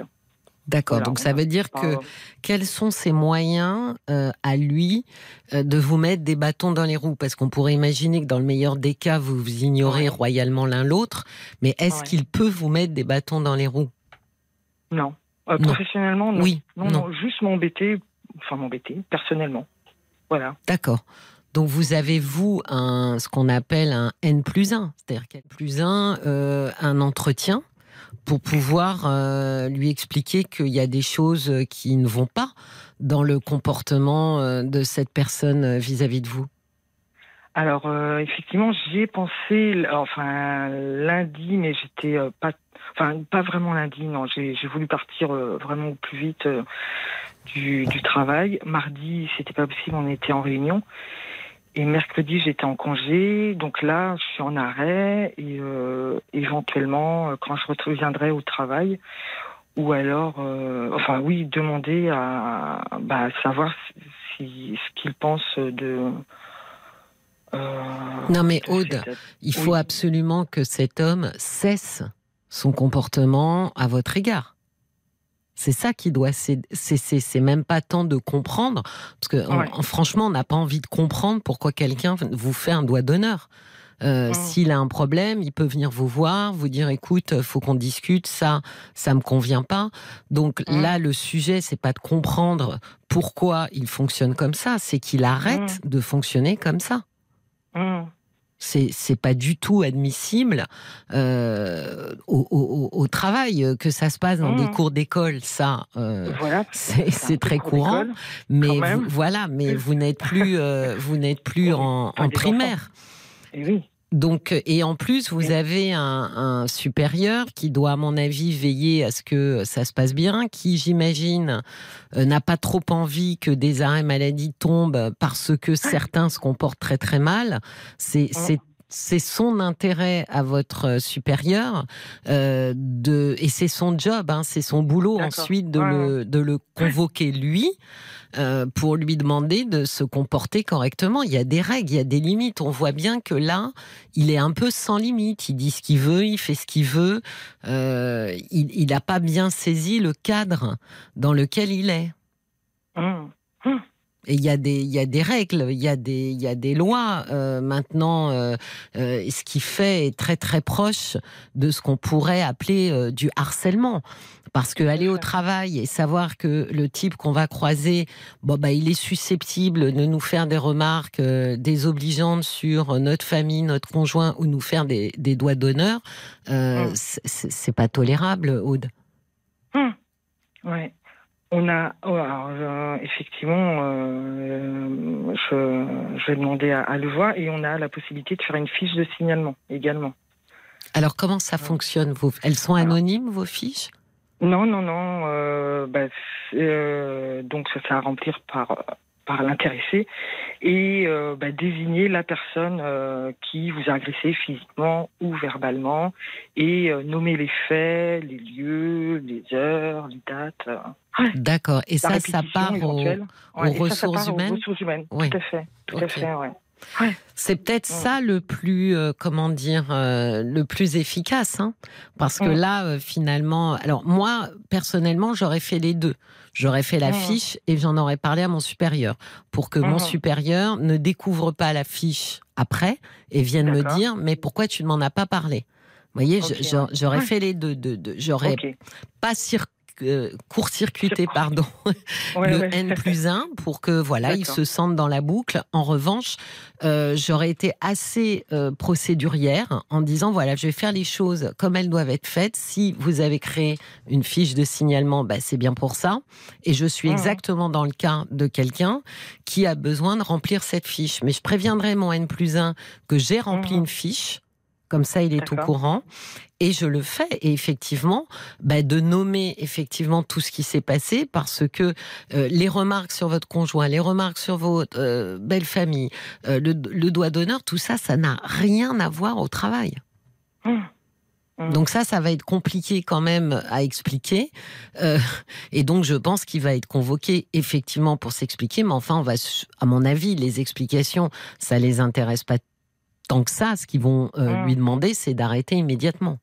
Hum. Bah, il, il le dit lui, hein, je n'ai rien à dire, je ne dirai rien. Oui, euh, mais devant je eux, il pourra pas. il- voilà, devant eux, euh, je pense qu'il va, il va un peu Ouais. moins euh, euh, porter haut et, et, et- et- et être dans cet euh, état d'esprit. Mais à la Mhm. limite, euh, euh, finalement, on s'en fiche de, de, de ce qui va se passer. Vous, vous avez, euh, il faut que vous soyez déterminé sur une chose, de dire, moi, ça cesse maintenant. Mhm. Parce qu'effectivement, le mal de dos, bon, bah, vous connaissez l'expression, hein, j'en ai plein le Oui. dos. Donc, c'est quand même une façon de somatiser quelque chose de lourd Ouais. À porter. Hum. Euh, Mhm. Les malaises viennent aussi euh, expliquer à quel point vous êtes dans une situation euh, que vous n'arrivez plus à gérer. Et c'est normal, Aude, parce que c'est pas à vous de la gérer. Vous n'allez pas vous mettre à lui faire une prise de karaté ou je sais pas quoi. C'est vous avez une hiérarchie qui est supposée encadrer tout le monde et de bien faire respecter à chacun les règles. Donc je pense que vous, vous devez revenir aux règles fondamentales. Il les a déjà, euh, comment dire, enfreintes plusieurs fois. Oui, oui, oui. Ouais. Pourquoi vous n'avez euh, rien dit avant? Vous pensiez qu'il s'arrêterait que Alors je me suis éloignée. Bah, s'arrêter, euh, c'était sur le voilà, toujours le ton de l'humour. Enfin, semi-humour. Ah, il euh, fait des petites prendre, remarques, que, euh, sur le ton Voilà. de l'humour Oui, ouais, vous savez, il y a une grande il y a une- que, Il y a une grande formule de, de, de Mm. Freud, Sigmund, de son Mm. prénom, qui disait, j'aime beaucoup, euh, tout ce qui est dit en riant est dit. Mhm.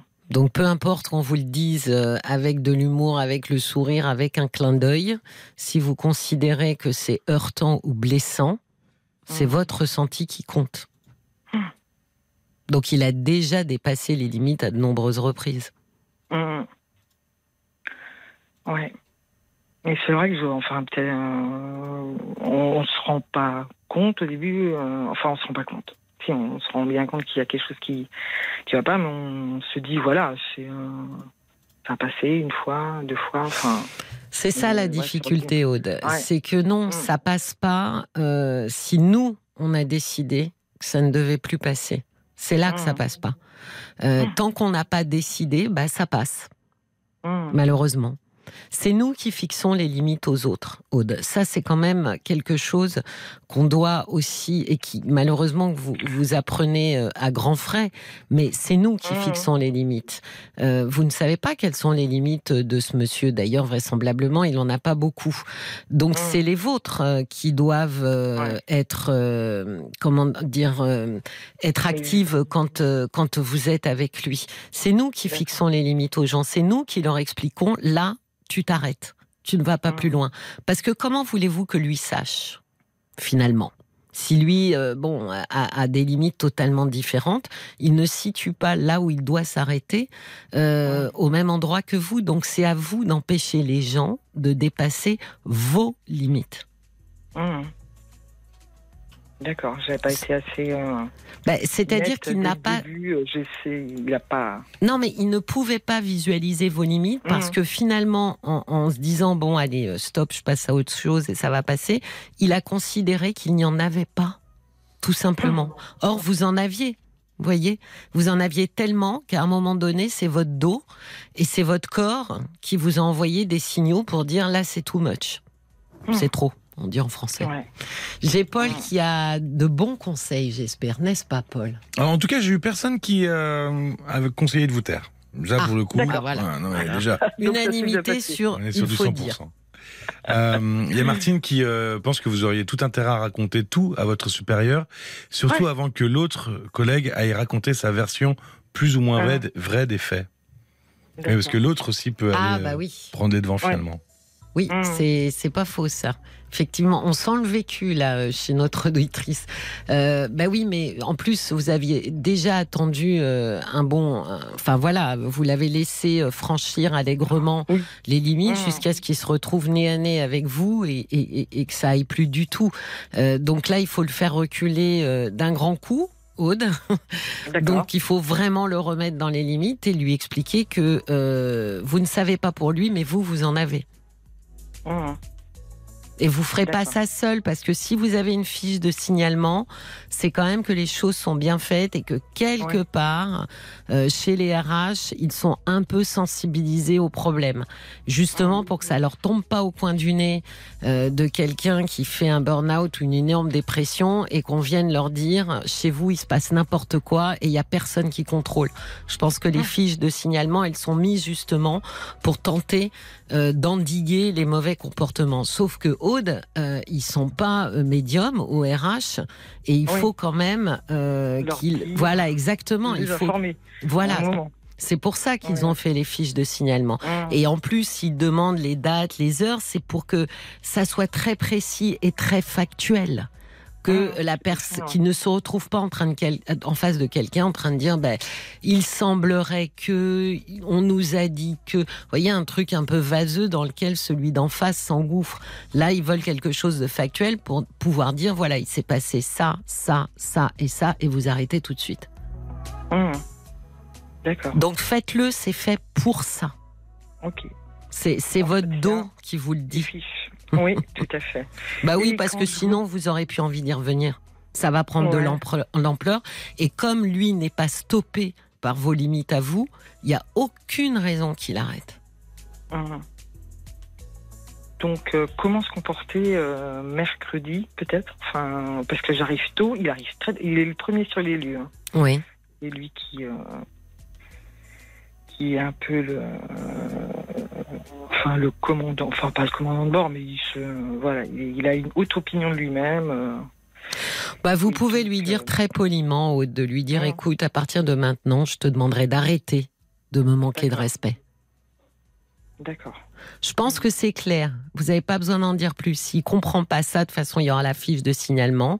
Euh, bah, ils lui éclairciront les idées. Mais je pense que c'est à vous aussi de lui dire, à partir de maintenant, je t'interdis de me manquer de respect. D'accord. Je pense, hein, je pense qu'il faut Mhm. lui montrer, voilà, ma limite est là, euh, et il est hors de question maintenant que tu, tu la franchisses à nouveau. Vous avez besoin de travailler en paix. Mhm. Aude, vous arrivez déjà un lundi matin, début de semaine, 8 heures du mat, bim. Euh, non mais pour commencer la semaine, donc c'est aussi à vous de, de, de faire en sorte que les gens viennent pas vous enquiquiner, quoi. Hum. Et vous serez pas seul parce que les RH derrière vont pas tolérer ça, c'est inadmissible. Donc euh, ne soyez pas avare de détails hein, sur l'affiche. D'accord. Ah bah oui, parce que eux, ils ont besoin, comme on dit, de, Oui, de oui, biscuits, comme on Oui. dit dans le milieu. Je crois que c'est les policiers, on dit ça. Oh là ouais, là. ça me rappelle le travail aussi. Ah. On a nos biscuits aussi. Bon voilà, bah, eux ils ont besoin de biscuits, c'est-à-dire qu'ils ont besoin de le confronter à des Ah. choses où il pourra pas aller dans un coin ou un recoin. euh, ça, soyez très très factuel. Ne mettez Ah. pas d'émotion. Hein. Soyez factuel. Les faits, les faits, les faits. Il s'est passé ça, il m'a dit ça, il s'est passé ça. Les faits parlent d'eux-mêmes. Hein. Et de dire, moi, je ne le tolère pas. Ou je ne le tolère plus, en tout cas. D'accord. Bon, je vous souhaite une très bonne soirée. J'espère que vous avez Oui. passé une bonne nuit, Aude. Oui, oui, oui. Je vais bien dormir. Ouais. Enfin, euh, merci beaucoup, Je Cécilia. vous en merci, prie. Paul.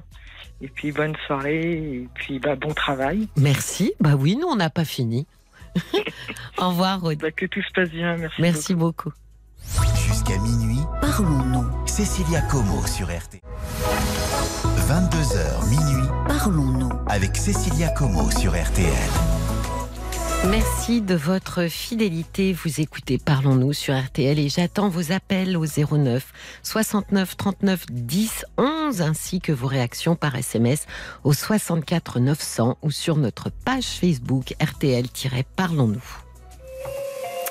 Bonsoir Margot, Bonsoir, Cécilia. ravie de vous accueillir. Merci. Ravie de vous avoir aussi au téléphone, même si je suis très, très intimidée. Ah bon? Ah bon, allez, je vais faire de mon mieux. Vous allez voir. Bon, racontez-moi. Euh, déjà, euh, voilà. Alors, je vais vous vous introduire. Vous étiez passé à l'antenne euh, avec Caroline il y a un an et demi. Et donc, je, de quoi vous aviez parlé à ce moment-là? Tiens, c'est vous qui allez me le raconter. Eh bien, je lui avais fait part de mes très grandes difficultés à affronter une, la séparation avec euh, le père de mes enfants, avec qui j'avais vécu 22 ans et qui euh, m'a quitté pour une autre femme. À ce moment-là, vous étiez en pleine séparation? Euh, non, j'avais non, le divorce avait été prononcé depuis quelques mois et et j'étais dans une très grande tristesse puisque je subissais les choses et que je me suis retrouvée très seule parce que la- le divorce a coïncidé à quelques mois près avec le- l'envol de mes enfants pour leurs études supérieures. Ah. Et le nid Et- vide Voilà, donc j'ai affronté euh, une séparation, un nid qui se vidait. Oui, oui. Et donc, euh, bah voilà, quoi, le boum patatras, quoi. Alors, comment, comment ça s'est passé pour vous, justement, depuis un an et demi? Eh bien, euh, disons que j'ai réussi à rebondir sur plein d'aspects, notamment euh, retravailler, parce que j'avais, enfin, nous avions fait le choix que j'arrête de travailler pour, ben voilà, pour euh, que je m'occupe des enfants. Donc, j'avais quitté le monde du travail depuis bien longtemps. Ah oui? Donc euh, bah, là-dessus, j'ai été, courageuse et euh, Oui. j'ai- cherché du boulot, j'en ai trouvé. Donc là-dessus, euh, c'était chouette, c'était, j'étais fière de moi. Par contre, je suis pas du tout fière de moi sur le fait que j'arrive pas à me débarrasser de cette terrible colère Qu'il vous ait en, en- vissée en moi et, et j'arrive pas, je, je- je n'arrive pas à, à passer à passer à autre chose. Quoi. Quelles sont vos relations avec lui? Euh, bah, disons que je les ai coupées puisque je sais pas gérer, euh, je sais pas gérer une. Enfin, disons couper, non. J'ai gardé le minimum euh, par rapport aux enfants, Oui. mais non, non. j'ai- C'est-à-dire vous n'arrivez pas quoi à, à être désagréable? Pour le dire je- joliment Ben voilà, je, suis furieuse, euh, furieuse qu'il m'ait quitté. Je suis furieuse qu'il ait refait sa vie aussi vite. Je suis furieuse qu'il ait présenté cette femme trop vite à mes enfants. Je suis et pourtant il y a du, il y a- ça s'est passé il y, a, il y a deux ans. Je devrais passer à autre chose et je j'y arrive pas. J'ai une colère en moi qui me Vous lui en voulez de quoi? De m'avoir quitté sans m'avoir euh, accompagnée dans la rupture. Oui. Quel Euh, accompagnement vous auriez euh, trouvé, euh, comment dire, à- plus apaisant? Y a-t-il Euh. vraiment un accompagnement qui vous aurait aidé à, à accepter tout ça? Hum, Alors, moi, je sais que je l'avais proposé qu'on fasse une thérapie de couple, Ouais. euh, puisque c'est vrai que je pense qu'on manquait de communication tous les deux et que sans doute qu'il n'arrivait pas à me dire des choses et peut-être que moi non plus. Et il l'a rejeté en bloc et ça, je, je, je ne lui ai jamais pardonné en fait, parce que je me dis que peut-être que cette thérapie euh, m'aurait fait prendre conscience qu'on était peut-être arrivé au bout. Alors, Et- Margot, ouais. d'une certaine façon, le rejeter, rejeter la thérapie, c'était aussi une manière de vous faire comprendre que vous étiez arrivé au bout. Oui, sais. Il se trouve que je suis thérapeute de couple. Mhm. Donc votre histoire me parle beaucoup parce qu'effectivement j'ai des couples en face de moi qui viennent avec euh, des, des personnes, hommes ou femmes, qui ont fait euh, finalement ce que vous auriez aimé qu'ils fassent, c'est-à-dire venir. Sauf que ils viennent simplement pour que l'autre entende que Mhm. c'est fini. Et je peux vous dire que c'est compliqué parce que cet autre-là, quand il euh, vient ou elle euh, vient chez moi, n'est jamais prêt ou prête à entendre ça. Et je le vois, je le sens. Euh, parfois, c'est moi qui mets les mots et, c'est un, c'est un effondrement. Parce que justement, en venant à la thérapie de couple, et d'ailleurs les gens l'expriment, hein, ils disent je m'attendais pas à ça. On vient en thérapie de couple pas pour s'entendre dire que c'est fini. On vient parce que on a envie de comprendre, euh, de mettre des mots euh, et surtout euh, de trouver une solution. Au fond, c'est ce que les gens euh, ont envie. Donc, quand quelqu'un refuse d'aller en thérapie de couple, ça dit déjà quelque chose. Ça Oui. dit c'est fini. Et ce que tu vas apprendre là-bas ou découvrir là-bas euh, n'est pas très différent de ce que je suis en train de te dire. Mm. Alors ça n'empêche pas ensuite le travail individuel, hein, Margot, mais le travail de couple à proprement parler, euh, ça nécessite quand on vient avec l'idée de se séparer, c'est quand même beaucoup plus confortable quand euh, les deux euh, sont, sont d'accord sur cette séparation. Moi, j'ai- en tête quand même des femmes qui étaient très certainement dans votre situation, hein, effondrées, étant venues pour persuader l'autre que c'était une erreur. Or, elle voit quelqu'un d'inflexible à côté Ouais. d'elle. Et ça, ça, ça leur fait vraiment très très mal. En se disant, même si ici, devant cette thérapeute, il continue à dire qu'il veut qu'on se sépare, alors c'est vraiment terminé. Et ça fait très mal, et je pense que ça fait aussi très mal de le vivre devant moi, euh, qui à ce moment-là est, est- est une inconnue pour eux. Donc euh, je, je ne suis pas sûre, honnêtement, enfin je pense que cette thérapie euh, n'aurait pas changé en tous les cas votre acceptation du fait qu'il vous quitte pour quelqu'un d'autre. Néanmoins, des, des mots, des mots ont été posés. Euh, j'ai- vécu, moi, d'une manière où c'est Tu vois bien qu'on est arrivé au bout. Voilà ce que je m'entendais dire. Tu vois bien qu'on est arrivé au bout. Tu vois bien que ça n'allait plus. Oui, il voulait vous mettre, euh, comment dire, il, il voulait euh, vous mettre dans la boucle, vous expliquer que euh, ce n'était pas sa décision à lui tout seul. Bon, ça c'est effectivement, je vous l'accorde, Margot, une maladresse, parce que lui était arrivé au bout, pas vous, vraisemblablement. Mm. Donc dire nous ou tu vois bien que euh, c'était tenter de vous faire accepter quelque chose d'inacceptable à vos yeux. Ouais. Et je pense pas qu'on apprécie ce genre de, de, je vais mettre des guillemets, mais de manipulation à ce moment-là, quoi. Mm.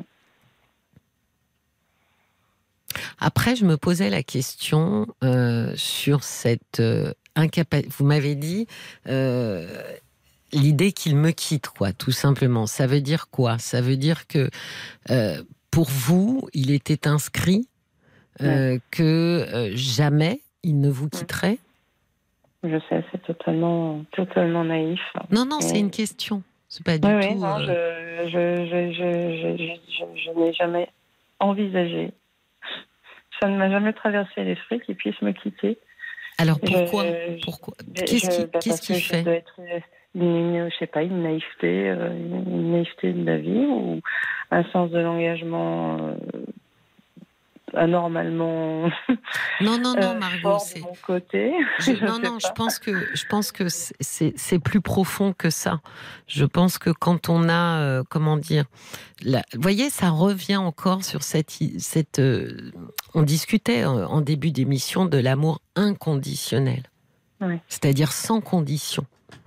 Et vous pensiez effectivement que euh, votre couple et, et- et- et- et ce qu'éprouvait votre mari euh, pour vous était inconditionnel. Quoi qu'il arrive, ça n'entacherait pas l'amour qu'il vous portait et l'envie qu'il pouvait avoir de vivre avec vous. Et c'est et Ouais. c'est ça en fait qu'il faut interroger. Qu'est-ce qui fait qu'à un moment donné, on considère que euh, l'amour de l'autre à notre égard est inconditionnel?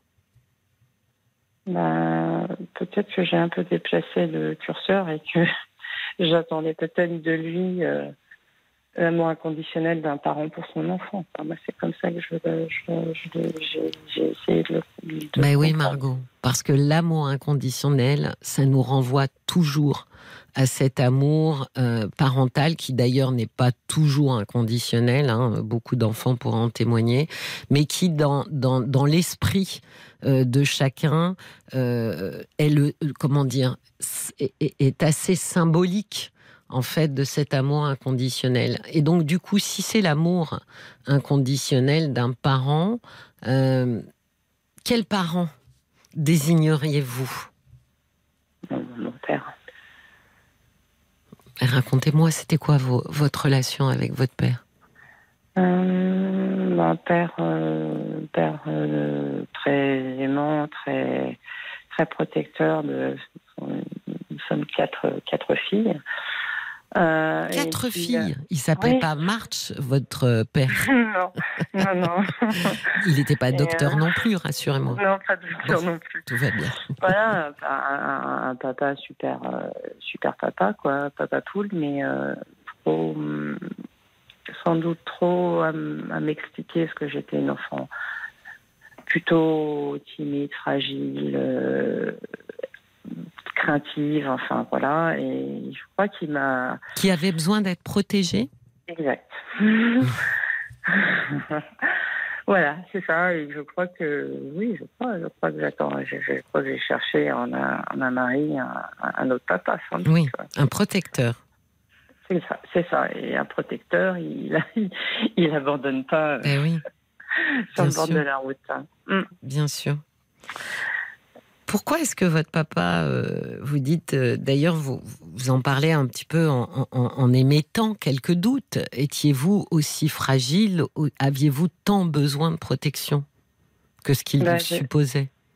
Non, mais j'étais malheureux, maladivement timide et craintive et euh, c'était vraiment dans ma personnalité et et, et j'ai grandi. euh, même mon, même l'image de même de mon père m'impressionnait en tant qu'enfant. J'en avais même alors qu'il n'a jamais enfin, jamais eu une quelconque violence de sa part vis-à-vis de moi, mais je le craignais.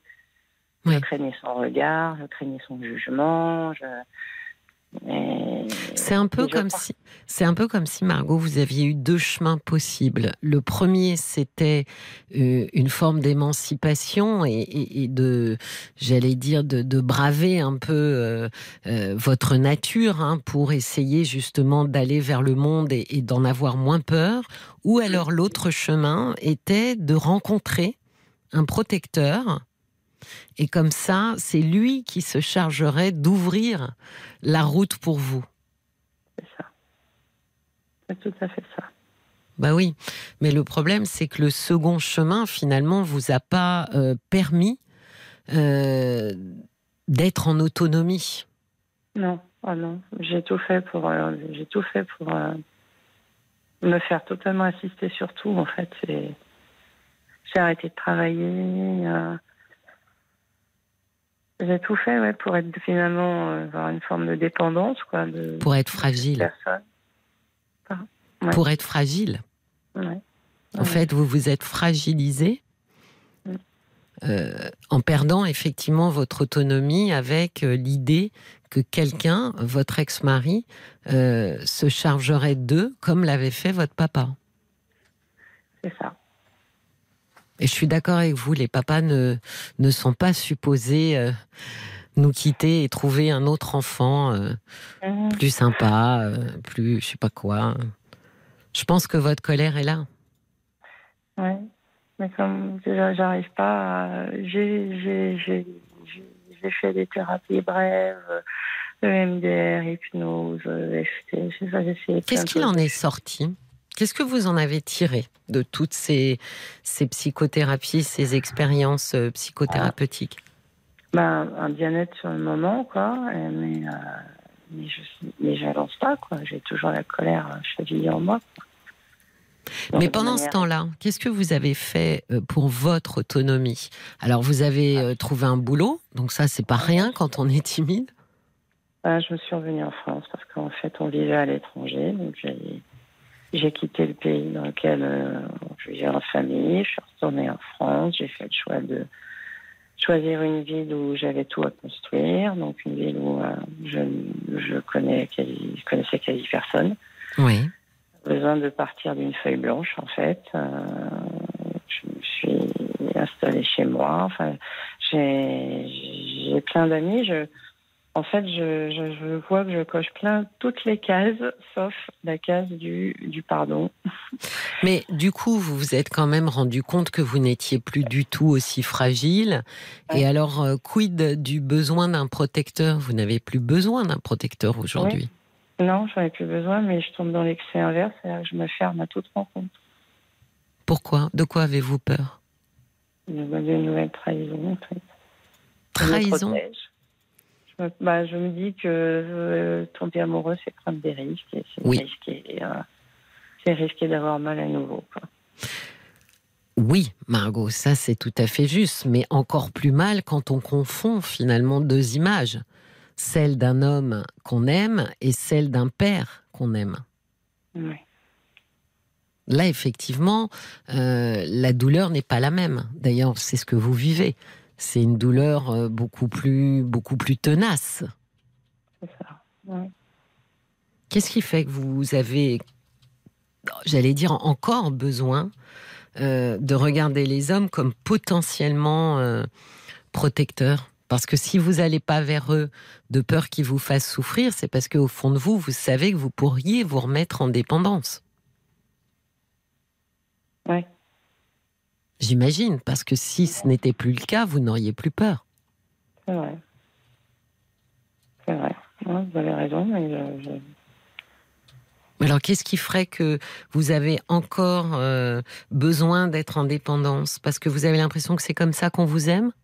Si vous êtes fragile? Euh, la preuve est que non, puisque mon mari est parti, donc ma fragilité devait finir par le, le, le fatiguer, l'ennuyer. Le... Donc euh, non, non, je suppose que non. je- j'ai- en fait, j'ai cette partie en moi quand même de femme forte. Oui. où euh, voilà, malgré tout, je suis pas tombée euh, ni dans la dépression, ni dans quelconque forme d'addiction. Donc je, je, je, je- malgré tout, je, je garde la tête, euh, j'ai gardé la tête hors de l'eau. J'ai pas sombré, j'ai pas sombré, mais j'ai une image des hommes. euh, je pense que mon père a commencé à planter le décor où euh, je l'entendais me dire euh, méfie-toi des hommes. Ah. ah oui, en effet, sacré décor, euh, Margot. Ah ouais, ça aide pas. hein, je crois Et que ça aide pourquoi Pourquoi il fallait se méfier des hommes? Parce que, parce que il y avait toujours cette notion de. Je crois qu'il avait toujours peur qu'il nous arrive quelque chose. Et euh, la notion, avait toujours la peur que, euh, je sais pas, qu'un homme abuse de, abuse de nous. Donc, je pense que j'ai grandi sans m'en rendre compte avec l'image que l'homme est un danger. quoi. Oui, c'est ça, et que la femme est une proie. C'est ça. Oui. C'est bon. Je... J'aimerais bien m'en débarrasser de ça. Mais oui, mais aujourd'hui, euh, tout, tout vous montre quand même que euh, euh, ce papa euh, très aimant, très bienveillant, très protecteur, il avait tort quand Oui. il disait qu'il faut se méfier des hommes. Parce qu'une rupture, bon, ça ne rend pas quelqu'un méchant parce qu'il rompt. Non. La question aujourd'hui euh, pour vous, c'est comment est-ce que justement vous allez euh, euh, aborder les hommes? Parce que je me disais, ce qui nourrit aussi votre colère, Margot, c'est que vous pouvez ruminer et vous dire que lui a refait sa vie et que vous, vous ne la refaites pas. Je me demandais jusqu'où vous, vous vous mettiez en indisponibilité, comme une sorte de fidélité à ce couple que vous avez été. Oui, oui, parce que je, je, je continue à vivre dans le passé. J'ai du mal à switcher. J'ai ma vie d'avant, ma vie de maintenant. Et je, je- j'ai encore la tête dans ma vie d'avant. Alors, pas tant sur, pas tant sur mon ex-mari, mais plus sur la, la, la vie dont il m'a privé, en fait. Ah oui. Oui, parce que finalement, vous séparant, euh, ça a obligé, ça vous a obligé à, à redessiner complètement votre vie.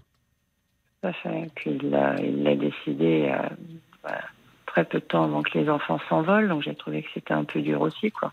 Oui. C'est que je suis passée d'un foyer à quatre à toute seule. Oui. Non, En mais c'est extrêmement violent parce qu'en fait, on, on- comment dire, on projette des choses, on écrit des choses, et quelqu'un euh, décide finalement que notre scénario euh, va être modifié. Donc, je sais à quel point effectivement c'est violent.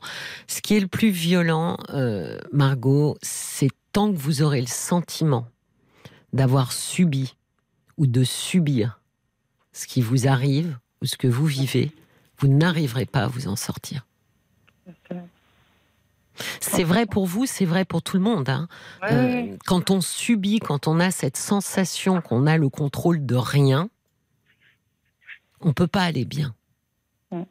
C'est pour ça que je pense que ce qui est essentiel aujourd'hui, c'est que vous preniez le contrôle de petites choses. Vous n'aurez peut-être pas la possibilité de prendre le contrôle de grandes choses, de transformer complètement votre vie, mais d'avoir le contrôle de petites choses. Voyez aujourd'hui quand vous euh, euh, volontairement vous tenez à l'écart de fréquenter d'autres hommes ou autres, encore une fois, vous subissez. Je subis mon célibat parce que mon ex-mari m'a quitté et parce qu'il m'a brisé le cœur à cause de lui. Je ne peux plus rencontrer d'homme. Ça, c'est le scénario de quelqu'un qui subit. Et donc, en fonctionnant comme ça, vous ne pouvez que être en colère.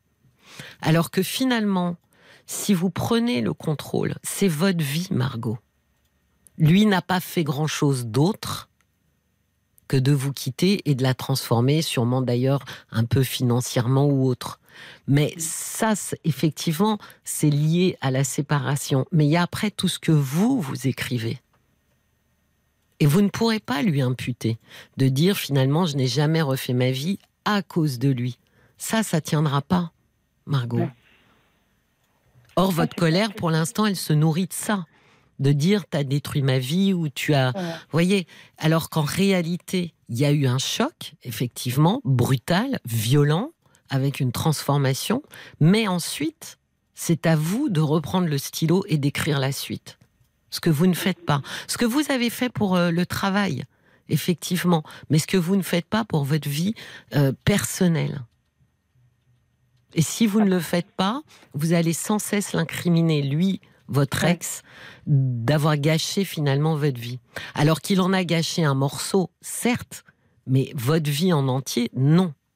Si ensuite, je ne sais pas moi, dans 40 ou 50 ans, vous considérez que votre vie est gâchée, les 40, 50 dernières années, ça sera votre responsabilité, pas la sienne à lui. Mm. Moi, j'aime bien les conseils de Paul qui me regarde avec des grands yeux. Alors, Mm. je me dis, qu'est-ce que les auditeurs, auditrices en pensent? Euh, J'ai la moitié d'Annecy qui dit bon, c'est dur ce que je vais vous dire, mais dans tout ça, il vous faut euh, admettre, je pense que votre ex-mari n'a plus de sentiments pour vous. Voilà, ça peut vous aider à aller de l'avant. Vous avez déjà fait preuve de beaucoup de capacités. C'est ce que disait Josiane. Hein. Elle dit moi, j'ai quitté mon mari non pas pour ce qu'il était, euh, comme vous disiez tout à l'heure, mais mais pour mon désamour entre guillemets pour lui, pour mon manque de désir finalement. Et puis il y a le valet de cœur qui dit ben, finalement vous êtes dans l'épreuve la plus intense, la plus enrichissante. C'est Margot face à Margot. Vous avez besoin de temps, un an et demi, euh, ça peut être être assez court pour vous, mais ne soyez pas si dur avec vous-même. Prenez le temps de vous redécouvrir dans votre nouvelle peau de femme. Réapprenez à être vous sans la présence de l'autre. Vous en avez besoin pour retrouver votre propre voix. Courage, Margot, le valet de cœur qui d'ailleurs adore votre prénom. Mm. Non, mais c'est très juste ce, que vous dit euh, le valet de cœur. Margot face à Margot.